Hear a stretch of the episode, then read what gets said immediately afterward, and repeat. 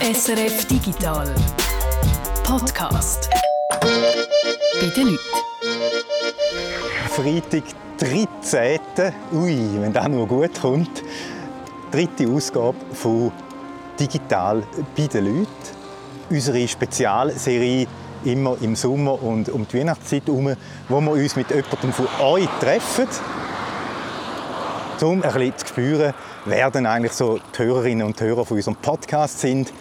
Da reden wir dann über digitale Sachen von der Person, die uns eingeladen hat und natürlich auch analoge Geschichten hören wir. Ein bisschen mehr analoge Sachen als so in den normalen Ausgaben äh, von unserem Podcast.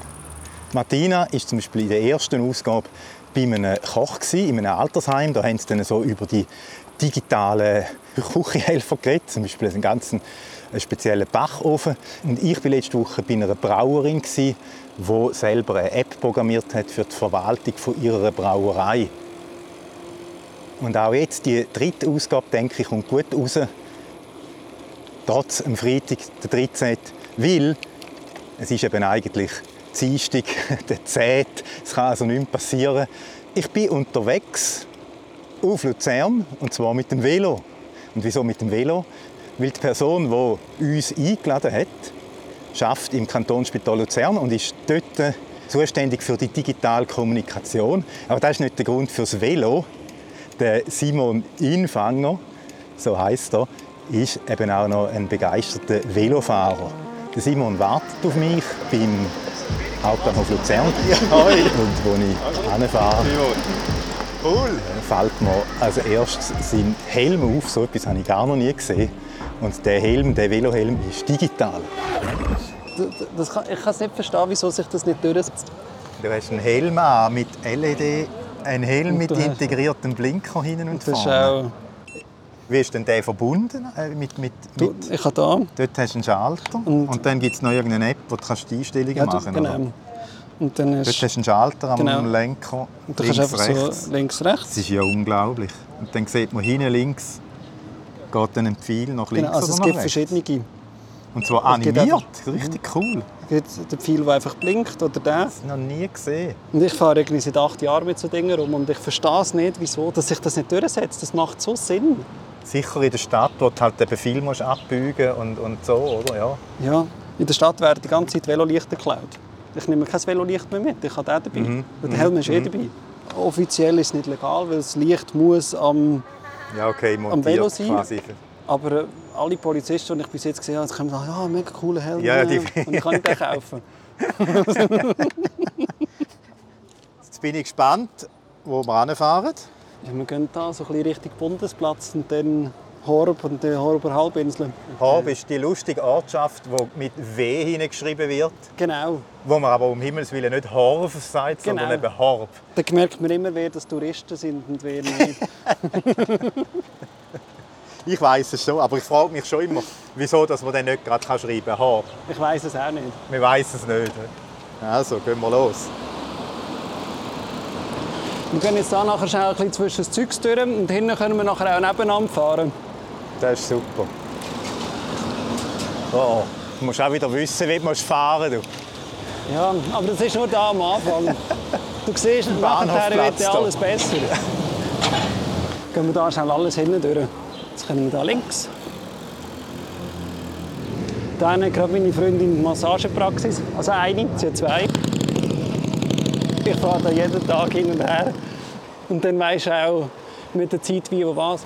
Jetzt fahren wir da hinten an die Kreuzung und dann gehen wir nachher aufs Freigleis, das ehemalige Bahngleis, das sie zubetoniert haben. Für Velofahrer ein Traum. Eine ehemalige Schiene. Das Coole ist halt auch, äh, wenn Bahngleise zugeteert werden, sie gehen einfach gerade durch alles durch. Also ich bin in Deutschland und Österreich auch schon auf solchen Veloweg gefahren und ja, wenn du durch eine Stadt durchfährst, auch gerade durch alles durch und tendenziell so konstruiert, dass du eine Brücke hast, dass du über Sachen überfährst oder so und nicht musst anhalten. Du bist schon viel mit dem Velo unterwegs, wenn du sagst, im Ausland. Weißt du, wie viele Kilometer schon gefahren bist? Ähm, daheim hat es irgendwo eine Excel-Tabelle, was drin steht. Es sind, glaube ich, irgendwie etwa mittlerweile 80.000, 90.000 Kilometer. Und Länder sind es 22, wo ich schon mit dem Velo unterwegs war. schon ein bisschen etwas ein bisschen erlebt. Das ist ja auch der Grund, wieso ich heute auch mit dem Velo gekommen bin.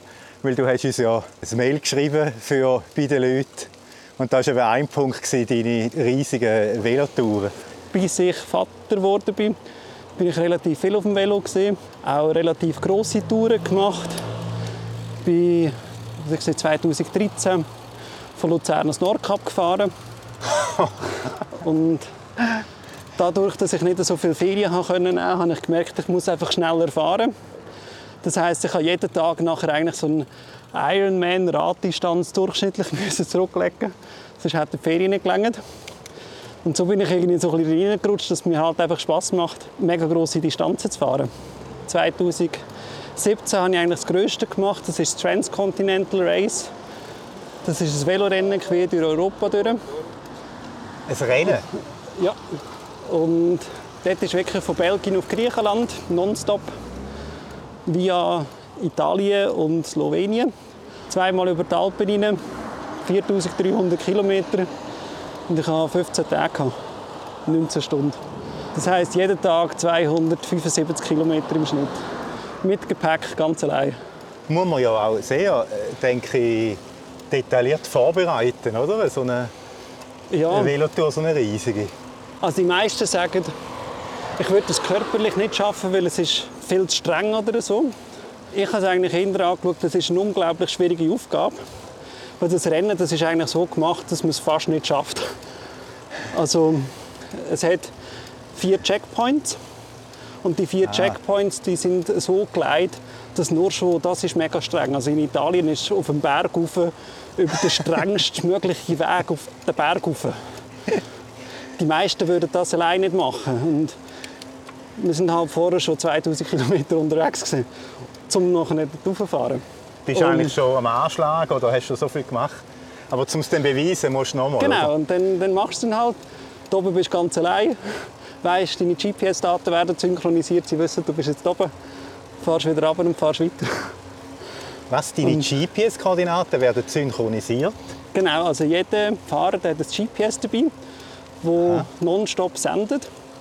Und so können sie überprüfen, ob jetzt du mit dem Auto unterwegs bist oder ob du zum Beispiel mit einem anderen zusammen fahrst, wo du nicht dürftest die ganze Zeit. Also wirklich Tracking, um zu Genau. schauen, dass man nicht beschissen wird. Und dann gibt es sogenannte Dot-Watcher. Das sind Leute, die daheim hocken und mehrere eigentlich überwachen und schauen, fährt er zum Beispiel auf einer Autobahn mit dem Velo, wo man nicht darf, fährt er auf einer Strecke, die gesperrt ist. Weil gewisse Strecken in Osteuropa sind gesperrt, gewesen, weil sie einfach sehr, sehr gefährlich sind.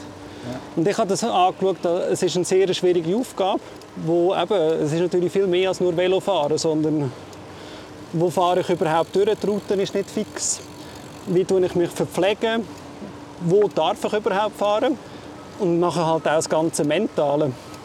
Wenn man so die ganze Zeit fast an 300 Kilometer pro Tag fährt, jetzt nach dem zehnten Tag ist man dann langsam müde und hat dann auch ein bisschen Belastungserscheinungen. Am Morgen nach fünf, sechs Stunden Schlaf wieder aufzustehen und es tut alles weh und zu wissen, hey, heute bin ich wieder 14 Stunden auf dem Velo. Da, da brauchst du einen relativ harten Kopf. Das ist eine mentale Stärke, die da gefragt Ja, ist. also ich würde behaupten, körperlich, wenn man das ein bisschen trainiert, bringt es jeden einen. Aber das Mentale, das ist der Key.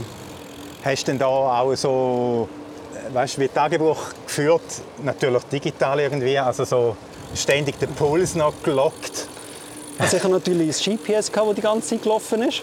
Und dort hat es natürlich verschiedenste Daten wie Puls und Temperatur und Geschwindigkeit etc. Ich habe aber im Vorfeld mir einen Plan gemacht, um so ein bisschen wissen, wie weit muss ich überhaupt fahren, dass ich etwa im Zeitplan auch ankomme. Und ich habe nicht gewusst, wie weit mag ich effektiv fahren, weil so drei Tage im Voraus planen ist einfach. Aber wenn ich mich nach 3400 Kilometern führe, keine Ahnung, wie die Straßen tatsächlich in Bulgarien sind, keine Ahnung. Das heißt, ich habe mir einen Plan gemacht mit etwa all 40, 50 Kilometern einen Checkpoint, wo ich nachher etwa so 90 Checkpoints oder so hatte, wo ich einfach abgefahren bin. Dort habe ich mit einer Formel anhand von vorherigen Radreisen ausgerechnet, wenn ich etwa dort sein. Die Formel die habe ich von einem anderen, der auch am Rennen mal teilgenommen dürfen übernehmen. Und das ist vereinfacht gesagt, wie viel Distanz ist zwischen den zwei Ortschaften und wie viel Höhe oder wie weit geht es herab. Und dann rechnet es die Zeit aus. Und anhand von dieser Formel habe ich nachher eigentlich die ganzen 4000 Kilometer geplant. Und die Route, hast du einen Track gehabt, wo sie dann auch gerade navigiert hat? Oder? Genau, die Route habe ich vorher geplant mit einem Online-Tool. Und dann habe ich eigentlich GPS-Daten einfach auf meinen GPS-Computer am Velo draufgeladen und ich bin einfach dem hinten angefahren. Hat fast perfekt funktioniert. Bis ich in Österreich irgendwo per Zufall bei einer Nacht erfahren habe, ist die eine Straße, die ich durchfahren will. Die hat nur bestimmte Öffnungszeiten. Und ich hätte irgendwie zwölf Stunden müssen warten, bis die Straße wieder offen ist. Und dann bin ich halt nachher über einen anderen Pass gefahren. Und abgesehen von dem, ja. Und eines habe ich verpasst, dass zum Beispiel in Bulgarien jetzt eine Fähre hatte, die irgendwie nur dreimal pro Tag fährt. Und dann musste ich auch relativ lange müssen warten, bis die gefahren ist. Das sind dann halt so die kleinen Details, die ich nicht herausgefunden habe. Wie viele sind denn da mitgefahren? Wie muss man sich das vorstellen? Also so Tausende oder, oder ist das mehr? Nein, also beworben haben sich etwa 1300. Etwa 300 haben den Startplatz bekommen. Etwa 280 sind am Start gewesen. und etwa 150 sind ins Ziel gekommen. Und einer ist relativ gleich nach Start verstorben, weil er überfahren worden ist. es, es klingt extrem brutal.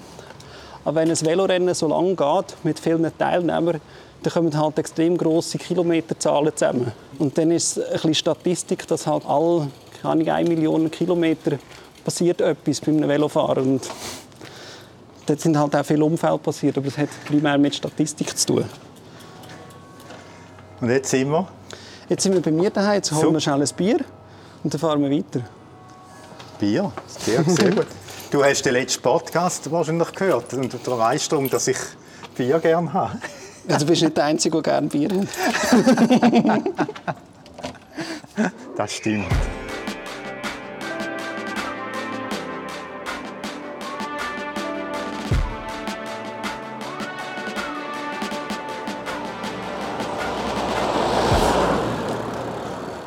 Und jetzt siehst du nachher alle die, die schönen Villen und die vom DJ Bobo siehst du auch noch. Ah, Da kommt auch davor. da ist die Villa vom DJ Bobo. Genau, das Kulturgut. Und jetzt gehen wir hier ganz vor, anderthalb Kilometer, und dann sind wir am Winkel und haben eine wunderschöne Aussicht auf den Vierwaldstätter See und auf die Alpen. Du, ich mach da mal auf. he? Ja, nimm. Simon. Zum Wohl. Zum Wohl. Jetzt musst du aufpassen auf deine Pommes frites, da kommt eine Ente. Du. Die sind ja so frech. Reden wir jetzt mal über deine Arbeit. Das ist nämlich nicht Velofahren. Nein, in- indirekt. Indirekt? Wenn es beim Velofahren einen Unfall gibt, dann, Dann kommen sie dann ins kommen wir äh, ins Luzerner Spital. Kantonsspital. Genau. Du arbeitest dort. Ich bin der Teamleiter Kommunikationskanal. Wir haben unser Kommunikations- und Marketing-Team in drei verschiedene Unterteams aufgeteilt. Und das eine Unterteam darf ich leiten. Vereinfacht gesagt sind wir dort zuständig für die verschiedenen Fachkanäle. Also, was tun wir zum Beispiel auf Instagram posten, wie tun wir die Webseite möglichst gut befüllen und optimieren. Nachher Print-Sachen, wir haben auch noch Veranstaltungen. Dort eigentlich, ja, die Sachen, die wir machen, wie machen wir sie möglichst gut heu. Das Kommt ist krass. Hast du jetzt die Ente gesehen? Die ist Ja. mit ihrem Schnabel auf, auf mein Display. Mhm. Smartphone, aufs Display und es hat gerade reagiert. Jetzt, hat sie können fast die Aufnahme stoppen. So Also so nah habe ich noch nie Enten gesehen. Die ist jetzt bis auf 10 cm angekommen. Ja. Die hat, Also ich könnte jetzt die packen. ja, Und dann müsste ich den Burger nicht mehr essen. aber die nimmt da jetzt dann deine Pommes frites. Dann tun wir es ein bisschen auf die Seite. Ja, solange sie mir das Bier nicht trinkt. Ein Kommunikationskanal ist eure Webseite. Wir haben pro Tag mehrere tausend Besucher. Der Traffic, der von Google herkommt und äh, wie es bei, bei Google indexiert wird, das ist mittlerweile ein siebenstelliger Betrag pro Monat. Das ist relativ viel. Einzelseiten haben wir auch, also geschätzt würde ich jetzt sagen, etwa 30'000 Einzelseiten. Wobei natürlich ein Großteil davon auch für Veranstaltungen und Babygalerie, wo jedes Baby die einzelne Seite hat und alle Spezialisten haben eine einzelne Seite. Was ich sehe, ist vor allem Komplexität. Man muss viele Sachen wirklich neu denken. Ich kann nicht sagen, okay, in der Radiologie funktioniert es so, darum im Kinderspital funktioniert es auch so. Oder in der Pathologie funktioniert es so, weil bei der Pathologie redet man nicht mehr mit den Patienten, sondern man redet mit dem Fachpublikum, das sich mit dem Thema beschäftigt. Das sehe ich als Schwierigkeit, dass man dort eigentlich die große Heterogenität irgendwie im Griff hat. Da steckt wahnsinnig viel Arbeit dahinter, zum Optimieren. Ich komme ursprünglich eigentlich aus der Privatwirtschaft und habe lange Kleider online verkauft und dort natürlich viel mit Analytics geschaut, wo verlassen die Leute Seiten, wo man ihnen etwas verkaufen könnte oder so. Beim Spital ist es eigentlich etwas komplett anderes. Die meisten Leute die sind gezwungen zu uns zu kommen, weil sie halt vom Hausarzt überwiesen worden sind oder weil sie jemanden besuchen Und dort ist die Ausgangslage komplett anders, weil wenn jemand einfach einen Patienten besuchen dann wird er primär einfach mal Besuchsseite gesehen auf der Webseite. Und so probieren wir eigentlich die Webseite für alle verschiedenen Zielgruppen so zu bauen, dass es möglichst einfach ist. Wie tönt ihr da? Schauen, ob es funktioniert? Also, ob die Leute schnell ihre Informationen haben? Also wir haben gewisse so, Micro-Targets aufgesetzt. Zum Beispiel jemand hat mit dem Smartphone auf eine Telefonnummer geklickt oder jemand hat ein Dokument abgeladen oder jemand hat ein Formular ausgefüllt. Und wenn wir jetzt zum Beispiel wissen, Beispiel Corona-Test, wenn jemand sich anmelden will, dann muss er das Formular ausfüllen und auf Senden drücken zum Beispiel. Wenn die Leute das machen, dann wissen wir, okay, wir haben das Ziel erreicht. Wenn die Leute auf dieser Seite etwas komplett anderes machen, zum Beispiel sie rufen die Hotline an, dann schauen wir mit der Hotline, was sind zum Beispiel Fragen, die man auf die Webseite könnte schreiben könnte, dass sie gar nicht mehr die Hotline anrufen Dort probieren wir immer auch herauszufinden, in welchem Kontext wird die Webseite gebraucht. Weil auf der einen Seite haben wir sehr viele Bereiche, wo man viele Informationen braucht. Also der Klassiker ist Schwangerschaft. Da haben wir neun Monate Zeit, um sich auf die Geburt vorzubereiten. Und das ist etwas, das das Leben gross wird verändern Und dort erkläre ich es mir so, wenn ich Zahlen anschaue. Der Vater hockt mit der Frau auf dem Sofa und schaut Netflix und sie schaut so mit einem halben Auge mit und schaut eigentlich am Telefon informiert sie sich über die Schwangerschaft und was da halt auch alles mitkommt. Also auch von der Nutzungszeiten und so können wir das Verhalten erklären. Das ist auf der einen Seite und auf der anderen Seite haben wir natürlich Bereiche, wo die Webseite komplett untergeordnete Rolle spielt. Autounfall. Denn wenn ich bewusstlos irgendwo am Straßenrand liege, kann ich nicht auf die Webseite, sondern dann sind es vielleicht Angehörige, die dann Informationen brauchen, aber nicht der Patient. Und es ist auch von der Ansprache, zum Beispiel bei der, im Kinderspital, da reden wir meistens nicht mit dem Patienten, sondern wir reden immer mit den Eltern, was eigentlich Angehörige sind. Und so probieren wir natürlich die Informationen immer für die entsprechenden Zielgruppen aufzubereiten. Du hast ja geschrieben im Mail, das du uns geschickt hast, unsere Kunden wollen keine Kunden sein. Das finde ich auch noch spannend. Ja. Also dort, wo du für äh, einen Online-Shop für Kleider geschafft hast, dort geht es ja darum, dass man möglichst Kunden lang auf der Webseite genau. hebt, oder? Oder dass es eben auch wirklich kaufen, möglichst viel kaufen. Das ist ja da bei so einer Seite ein anderer Fall. Ja, es gibt ja dort so die schönen Begriffe wie Brand Awareness und wenn man im Restaurant hockt und die Serviertochter kommt und fragt, was willst du trinken, dass man sagt, ich hätte gerne ein Cola oder so. In einem Spital ist es komplett anders, weil ich will nicht einen radiologischen Untersuch haben. Ich will vielleicht lieber an der Sonne hocken oder Zeit mit meinen Grosskindern verbringen. Aber ich will nicht da jetzt Angst haben, dass wir irgendetwas herausfinden zum Beispiel. Und entsprechend ist für mich auch wichtig, dass wir so mit den Patienten umgehen. Dass man die Sachen möglichst einfach macht. Und nicht, dass sie 15 Mal klicken, bis sie die Info haben, die sie eigentlich suchen. Bei unseren Kunden wollen keine Kunden sein. Es will niemand ins Spital. Und dort haben wir eine große Ausnahme, und das ist Schwangerschaft. Weil unter der Voraussetzung, dass die Schwangerschaft problemlos ist und man nicht irgendwie äh, Angst muss haben, ist es etwas Schönes und man freut sich auch, wenn, wenn man merkt, ah, jetzt hat es Wehen und jetzt geht es langsam los. Die Freude kommt dann vielleicht teilweise auch erst hinten dran, weil die Wehen selber sind dann nicht so schön. Aber es ist ein Unterschied, eben, beschäftigen mich mit dem Thema oder ist ein Hirntumor, der einfach mein Leben komplett über den Haufen rührt. Und insofern versuche ich auch in dem Bereich, was positiv ist, dass man dort die Marke ein bisschen positiv aufladen kann. Dass wenn man dann mal zu uns kommt, eben vielleicht bei einem Autounfall oder äh, wenn eine unsichere Diagnose ist, dass man weiß, okay, dort ist es vielleicht nicht so schlimm und die sind auch kompetent, um das Negative ein bisschen abzufedern. Und in diesem Zusammenhang haben wir einen Chatbot gebaut, oder beziehungsweise jetzt auch noch weiterbauen. Das ist Lisa, wo schwangere Frauen 24 Stunden beraten mit allgemeinen Fragen, wie zum Beispiel, was für Leistungen bekommen Zusatzversicherte bei uns und ich würde gerne meine eigene Hebamme mitnehmen, geht das auch? Oder auch so Sachen wie, auch wenn ich ins Spital komme, dann bekomme ich je Kaiserschnitt. Dass man einfach diese Sachen klären kann. Was wir nicht machen, ist individuelle Beratung. Also wenn jetzt jemand sagt, ja, ich habe seit zwei Wochen ein bisschen Bauchweh und ich habe schon mal eine Bauchoperation gehabt. So Sachen können wir nicht beantworten, weil für das sind nachher unsere Ärzte da. Was ist mit sozialen Medien? Ist das im ähm, Spital auch ein Thema? Äh, es ist ein Thema, aber ich probiere es so anzugehen, dass es für unsere Patienten möglichst grossen Nutzen hat. Es ist vielleicht ein bisschen kontrovers, aber ich wehre mich ein bisschen dagegen, auf Facebook zu gehen.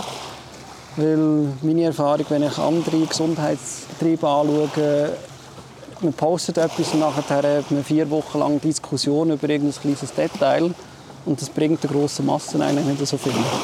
Das heißt, wir tun dort zielgerichtet mit Zielpublikum kommunizieren. Das ist einerseits zum Beispiel LinkedIn mit Fachpublikum.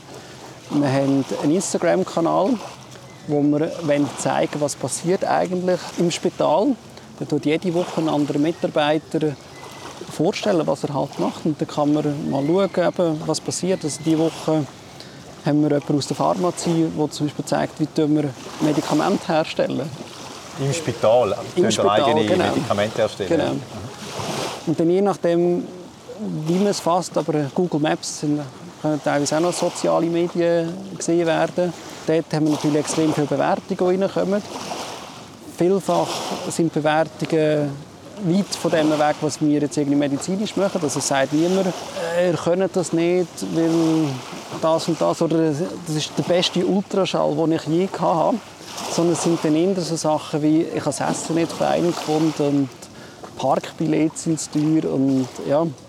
Und dort ist teilweise auch noch spannend, um zu sehen, wie wir als Spital mit so Feedback umgehen können. Also wir hatten einen Fall, gehabt, wo sich jemand beschwert hat, dass die Person schon so lange muss warten im Wartezimmer und sowieso. Und so wie es geschrieben war, haben wir gewusst, die Person wartet im Wartezimmer dort und dort. Wir haben das Echtzeitmonitoring ich das Mail bekommen und gerade die Abteilung dort angerufen und gesagt, ihr habt höchstwahrscheinlich die und die Person, die dort im Wartezimmer hockt, holt doch die Person schnell ab. Ein Kaderarzt hat die Person dann abgefangen und auf das angesprochen und ihr erklärt, wieso das jetzt halt heute ein bisschen länger gegangen ist. Das Lustige ist gesehen, dieser Person ist das endlos peinlich gesehen, dass sie auf das angesprochen wird, weil ja, vielfach überlebt man sich halt nicht online auf der Gegenseite hat es einen Menschen, der das liest, sondern es ist eher auch so ein bisschen Frust abbauen. Und das ist eben zum Beispiel auch ein Grund, wieso wir jetzt zum Beispiel nicht auf Facebook sind. Und umgekehrt gibt es natürlich Plattformen wie zum Beispiel TikTok oder Snapchat, wo wir das Publikum ansprechen können, wo wir jetzt gar nicht erreichen. Das ist vor allem im Aspekt von Rekrutierung mit Lernenden oder auch Leute, die dann wollen, studieren wollen, wir uns auch noch ein bisschen neu erfinden müssen, weil dann können wir nicht die klassische Kommunikation jetzt einfach auf TikTok machen, weil TikTok funktioniert anders. Das Zeitungsinserat quasi auf TikTok genau. oder so. Und das stellt uns natürlich ein bisschen vor, vor Herausforderungen, weil für das TikTok-Publikum wäre es vielleicht cool, wenn wir im Operationssaal tanzen und mm, ja, ein Chefarzt findet das vielleicht überhaupt nicht passend, dass wir jetzt da im Operationssaal tanzen. Weil, ja, ja. Dort sind wir noch so ein bisschen in der Findungsphase, wo sicher auch viel mit Kultur zu tun hat. Was jetzt für ein Spital passt und auch was wir machen sollen. Weil vielleicht macht es aus Rekrutierungssicht Sinn, aber der Großteil der Bevölkerung sagt, ja, für was setzen jetzt die wieder Ressourcen ein, das bringt es überhaupt nicht dort ist natürlich eben immer so ein kleines Abwägen, was machen wir und was machen wir vielleicht auch ganz bewusst nicht.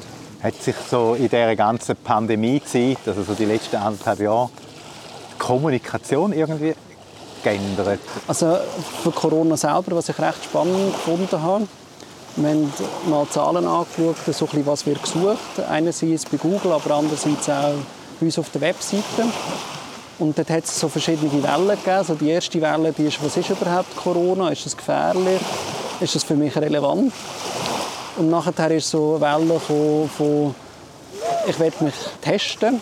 Natürlich mit allen Ausprägungen, mit PCR-Test und Antigen etc. Und jetzt sind wir so ein bisschen in der letzten Welle drin. Das ist ja, Impfen. Ist das etwas für mich?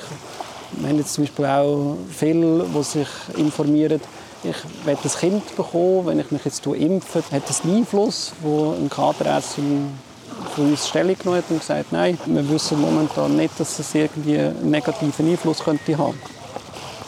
Oder äh, wir haben einen Ratgeberbeitrag geschrieben, wo jemand gesagt hat, ja, ich habe das Gefühl, seitdem ich geimpft bin, bin ich vergesslicher. Und halt auch müssen sagen, ja, das hat höchstwahrscheinlich nichts damit zu tun. Basierend auf wissenschaftlichen Studien kann es da jetzt keinen Zusammenhang haben. Dort ist uns halt auch wichtig, dass wir direkt informieren können und nicht irgendwie gefiltert über irgendwelche obskure Kanäle, die viele Sachen noch wegschneiden. Ja, dass wir dann halt auch Fakten schaffen können. Was wir aber schon sehen, ist, dass allgemein viel, viel mehr Anfragen reinkommen zu einerseits Krankheiten, aber auch zu Dienstleistungen online. Das hat vielleicht auch etwas damit zu tun, dass vor allem in der Anfangsphase haben die Leute Angst gehabt, zum Hausarzt zu gehen, weil sie Angst hatten, dass sie sich anstecken könnten. Und auf der anderen Seite hat sich natürlich auch viel da, was Benutzerfreundlichkeit angeht, was Dienstleistungen angeht. Also man kann jetzt online einen Termin buchen zum Beispiel, wo viele Leute auch gemerkt haben, ah, das, was ich vorher über einen anderen Kanal gemacht habe, das kann ich online auch TikTok machen. Und in diesem Aspekt probieren wir jetzt gewisse Sachen auch probieren zu überarbeiten. Also wir sind zum Beispiel auch ganze Krankheitsbilder am Erarbeiten, dass wir die strukturiert zur Verfügung stellen können. Was ist zum Beispiel eine Hypertonie, Herzrhythmusstörung, dass man das einfach zentral irgendwo beschreibt mit häufigen Fragen zu, zu dem Krankheitsbild etc.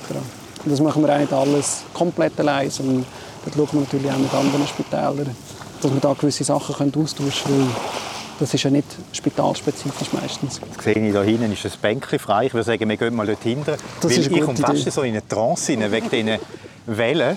Ich habe Befürchtung, dass alle, die uns zulassen, auch so uns langsam so entgleiten. Dann machen wir doch das.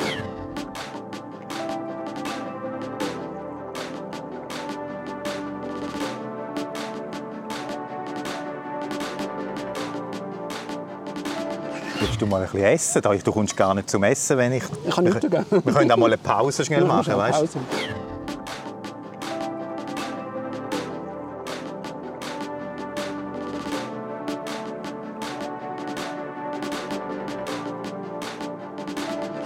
Jetzt hören wir hier die Wellen im Hintergrund.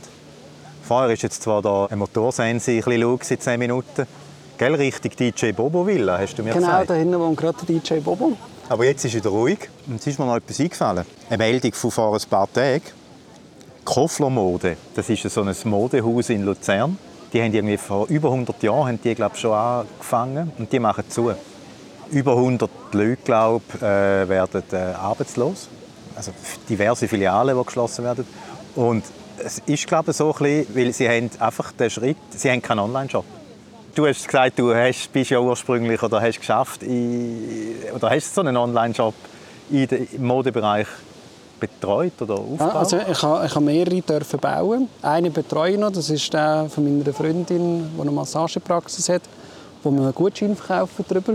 Ich glaube, bei Koffler dort wäre es einfach, wenn man einfach sagt, ja, die haben, die haben keinen Online-Shop, darum funktioniert es nicht. Mhm. Sie sind auch in der Altstadt und dort hat es sehr viel auch damit zu tun, dass Luzern einfach sehr viele Jahre voll auf Tourismus, Massentourismus gesetzt hat. Und die ganze Altstadt, die ist ein Disneyland geworden für Touristen.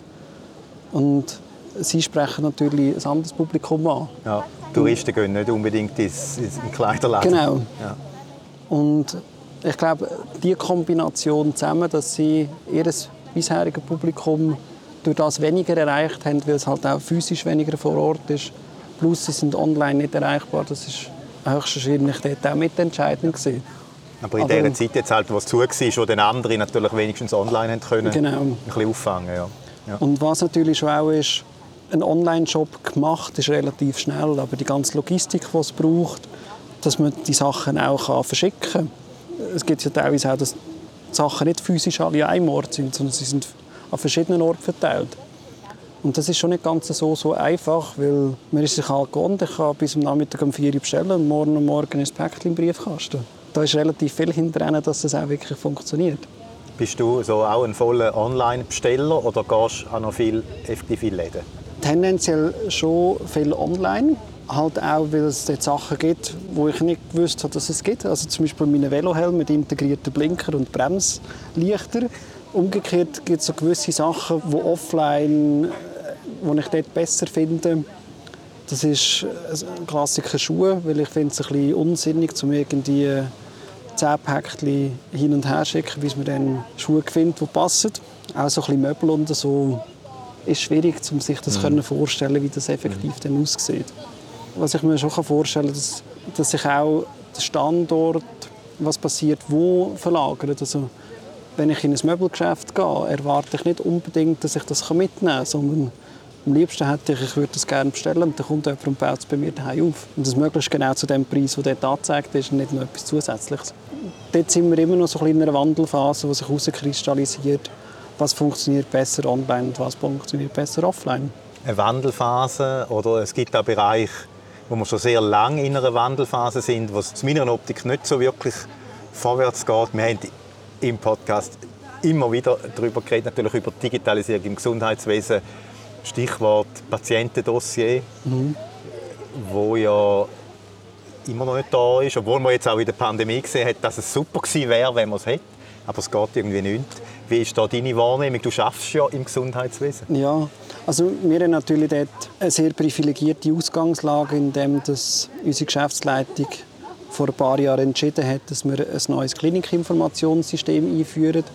Und dort hat es eine Patienten-App, die mitkommt. Das heißt, als Patient kann ich via App oder via Browser auf meine Daten zugreifen. Ich kann dort gewisse Sachen auch direkt buchen.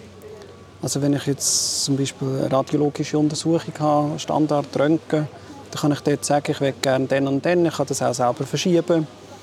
Das ist sicher ein, ein riesiger Mehrwert für den Patienten.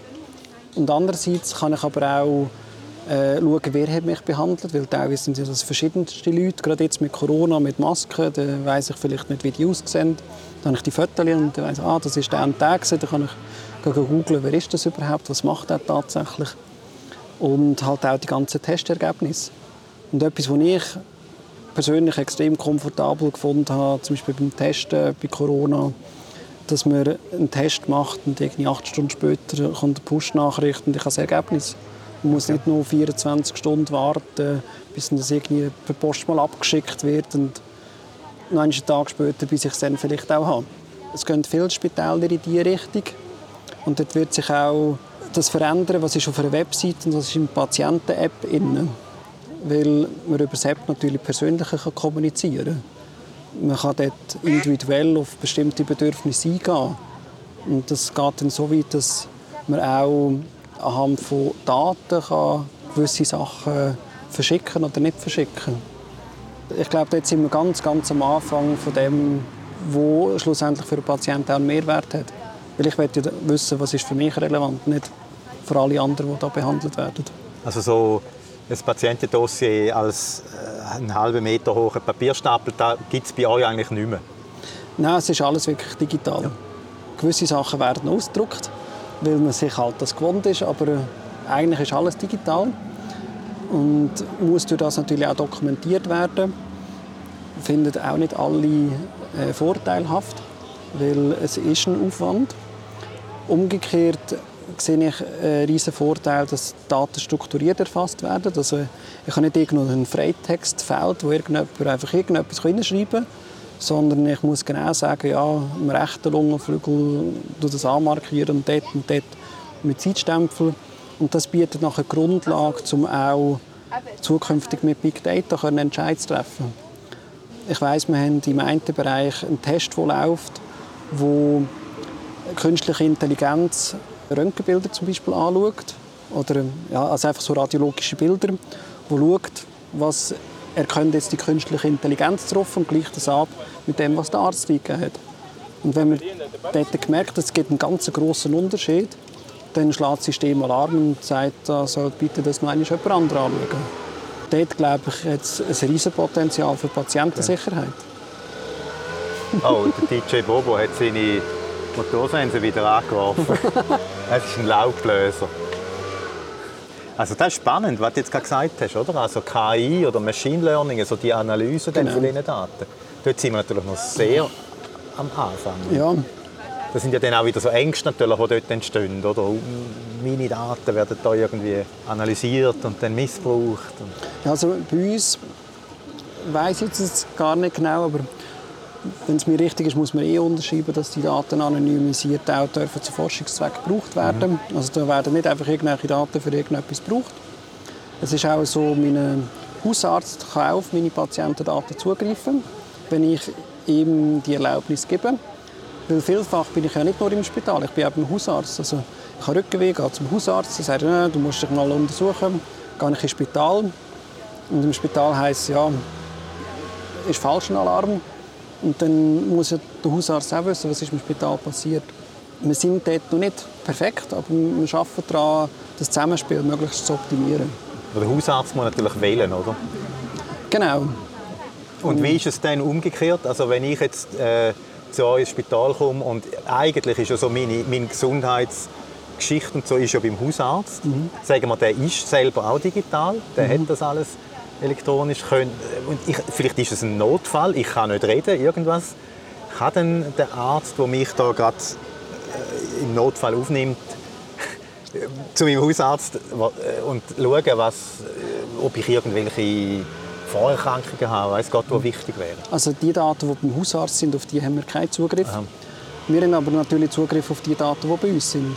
Okay. Das heißt, wenn ich einen Notfall habe und ich weiß, oder im System ist gespeichert, dass ich irgendeine bestimmte Allergie habe. Oder, ja, dann sieht man in einer Notfallsituation das natürlich auch und kann entsprechend auch darauf eingehen. Aber wenn ich bei euch natürlich noch keine Akten habe, dann sind die Infos ja, eben nicht da. Genau. Das heisst, von dem her, es fehlt eigentlich schon das Patientendossier, wo das ganze Leben wie drin ist, wo alle genau. darauf zugreifen könnten. Das fehlt. Also was, das ist zum Beispiel das Inselspital in Bern die führen die gleiche Technologie ein. Und rein technisch wäre es möglich, dass man Daten austauschen kann. Ja.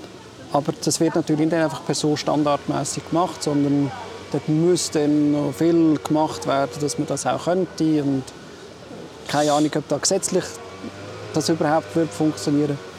Aber rein technisch die Software, da könnte man so die Daten miteinander austauschen. Ja, technisch wäre es glaube vieles machbar. Es ist halt das Problem, dass es dann bei vielen, äh, vor allem Hausärzten, oder, ist halt freiwillig.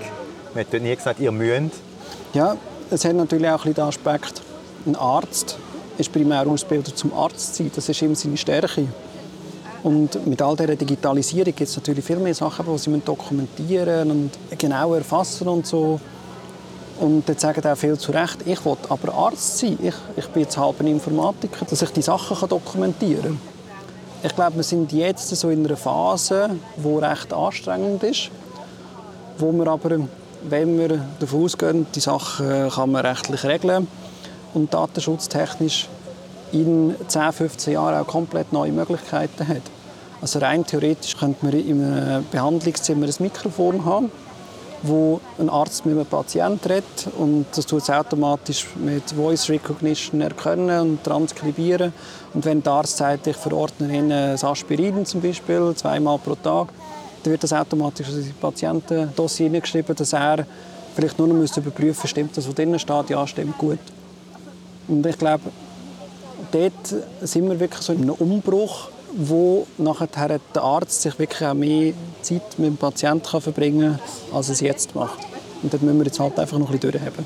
Also du bist durchaus optimistisch eingestellt.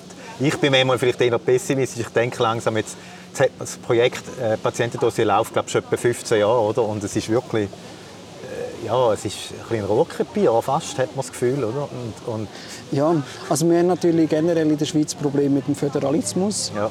Nachher haben wir öffentliche Spitäler, wir haben private Spitäler, wir haben eine riesige Vielfalt und wir haben nicht oben dran eine Instanz, die sagt, so, das ist ein Standard. Das ist eben das, was man natürlich jetzt ein bisschen probiert. Und dort sind andere Länder natürlich viel weiter. Wenn man jetzt auch Dänemark zum Beispiel anschaut, wo einfach sagen, wir haben spezialisierte Zentren und wenn du das Hüftgelenk brauchst, dann fahrst du halt mal drei Stunden Auto, dafür bist du nachher irgendwo, wo einfach die Leute nichts anderes machen, als den ganzen Tag Hüftgelenk rein tun. Und durch das höchstwahrscheinlich auch mehr Routine haben. Dort haben wir in der Schweiz natürlich die Ausgangslage, dass wir das Gefühl haben, ah, nur weil jetzt zwei Minuten von mir ein Spital ist, egal was ich habe, ich werde dann dort behandelt. Man wird gewisse Sachen machen, aber wenn man einen Unfall hat und man braucht eine bestimmte Maschine, dann geht man nicht in das Spital, das dort ist, sondern geht halt weiter. Euren Helikopter? Nein, das ist von der Pilatus-Flugwerk da hinten.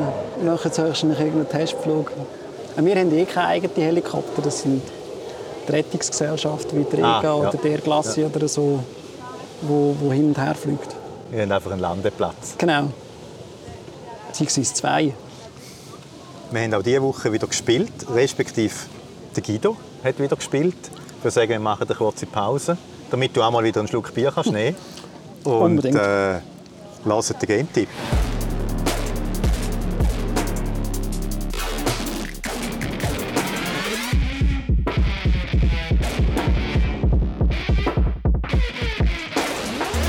Rollenspiel, da denke ich und ihr wahrscheinlich auch an Zwerge und Drachen und Magier und Kämpfe in dunklen Verlies, weil das ist halt normalerweise so in diesen Games.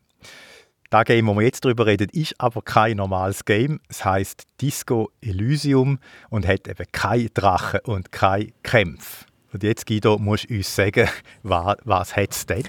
Es ist eigentlich so ein Murder Mystery, das äh, Disco Elysium. Wir spielen einen Polizist, der so aus dem Vollsuff aufwacht, alle Erinnerungen verloren hat, aber einen Mordfall muss lösen, weil hinter dieser Herberge, wo er abgestürzt ist, mehrere Tage lang, dort hängen die Leichen an einem Baum.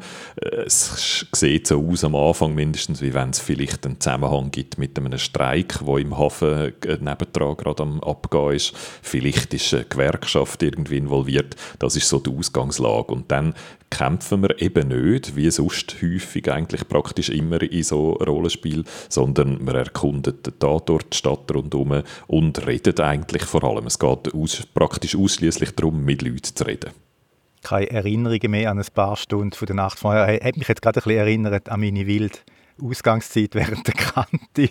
Allerdings habe ich zum Glück dann nicht müssen irgendeinen Mordfall lösen. Was ist jetzt da dran an dem Spiel, an dem ganzen Rollenspiel?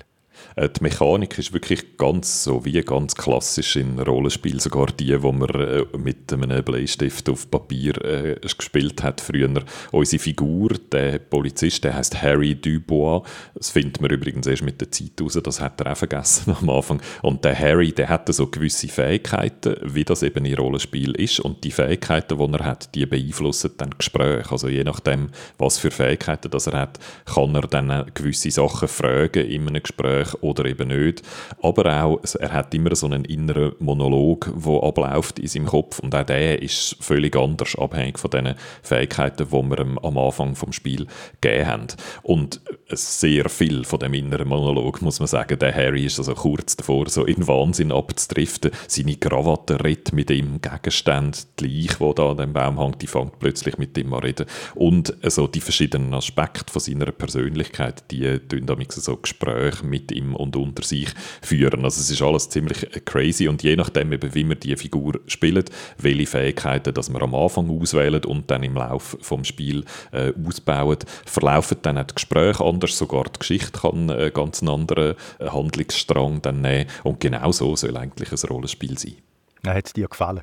Mir hat es sehr gut gefallen. Äh, es ist ein sehr spezielles Game. Eben nicht nur, äh, weil kein Kampf drin stattfindet, sondern weil alles so über Gespräch stattfindet. Die Dialoge, die dann da passieren, sowohl in seinem Kopf als auch mit Leuten, die sind einfach sehr, sehr gut geschrieben. Das Spiel baut so eine sehr dichte Atmosphäre auf. Es ist auch eine spannende Welt, die man da entdeckt. Es ist so eine Mischung aus, es kommt einem irgendwie so ein bisschen bekannt vor, ist aber trotzdem fremd. Also das ist sehr spannend. Und visuell ist es auch sehr speziell, das Game. Es sieht alles so aus, wie, wie wenn es in Öl gemalt wäre. Also auch ganz ein spezieller grafischer Stil. Und darum bin ich froh, dass ich es nochmal gespielt habe, das Game. Disco Elysium ist nämlich schon ein älteres Game. Das ist äh, 2019 eigentlich schon erschienen. Wir haben es dort äh, nur so am Rand besprochen. Ich habe es noch nie gespielt, habe einfach immer gehört, wie gut das Game sei und habe jetzt, weil gerade sonst äh, so nicht so viel läuft jetzt im Sommer, Gelegenheit gehabt, das nochmal vorzunehmen. Und es ist auch nochmal neu erschienen in einem sogenannten Final Cut und der äh, bedeutet vor allem, dass sie es komplett neu vertont haben. Also vorher sind eigentlich nur ein Teil der Figuren gesprochen von Schauspielern, du hast das meiste eigentlich müssen lesen und jetzt haben sie komplett alle Figuren und alle internen Monologe und Dialoge haben sie alles komplett vertont mit ganz tollen Stimmen, wie man da in diesem Beispiel hört. No one is saying the multi-pattern necktie you found tied to the ceiling fan can talk. No one. It must be merely imagination. But. Let's bail! Time to push the eject button! Sounds like a responsibility! You don't like those! Das war die Stimme von unserer Krawatte für die, die da noch leicht verwirrt sind. Das war ein Ausschnitt aus dem Let's Play vom Montagabend, das Guido gemacht hat mit Disco Elysium.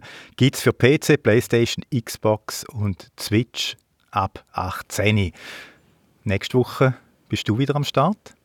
Nein, Martina ist dran und spielt Humankind, wenn es dann äh, klappt. Humankind ist ähm, die alle, die Civilization kennen und gerne haben, müssten sich auch für Humankind interessieren. Es geht nämlich ums Gleiche, eine, eine Zivilisation aufbauen und zu glanzvollen Daten führen und ist aber so ein bisschen anders. Ist ein französisches Studio, das dahinter steht und äh, Martina als unsere Strategiespielfreundin ist schon sehr gespannt darauf.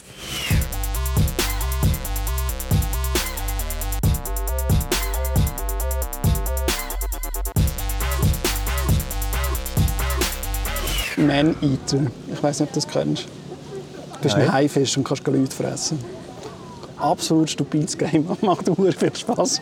Du hast so Upgrades, wo so ein bioelektrisches Gebiss und alles. Und je nachdem was, also wenn du Stier fressen willst, dann ist, ist das besser. Und wenn du auf Boot los dann musst du eher das. Und das Hirn abschalten und Leute fressen. Letztes war blöd. Ähm, sind Kinder eigentlich im Bett. Gewesen. Und nachher es sind immer so Wellen, die kommen mit irgendwelchen Jägern, wo die, ja, die kommen halt mit Maschinengewehr und Dynamit und allem drum und dran. Das Dynamit musst du so mit der Schwanzflosse wieder zurückkicken und mich so voll dran und einfach wirklich so ein Blutbad. Und plötzlich steht meine Tochter neben mir, so dreieinhalbjährig, Papi, was machst du? und dann weißt du, wie hast du die rausgeredet? Dann habe ich gesagt, schau, da ist ein Fisch. Wir sind mega gerne Fisch, also auch ihre Brüder.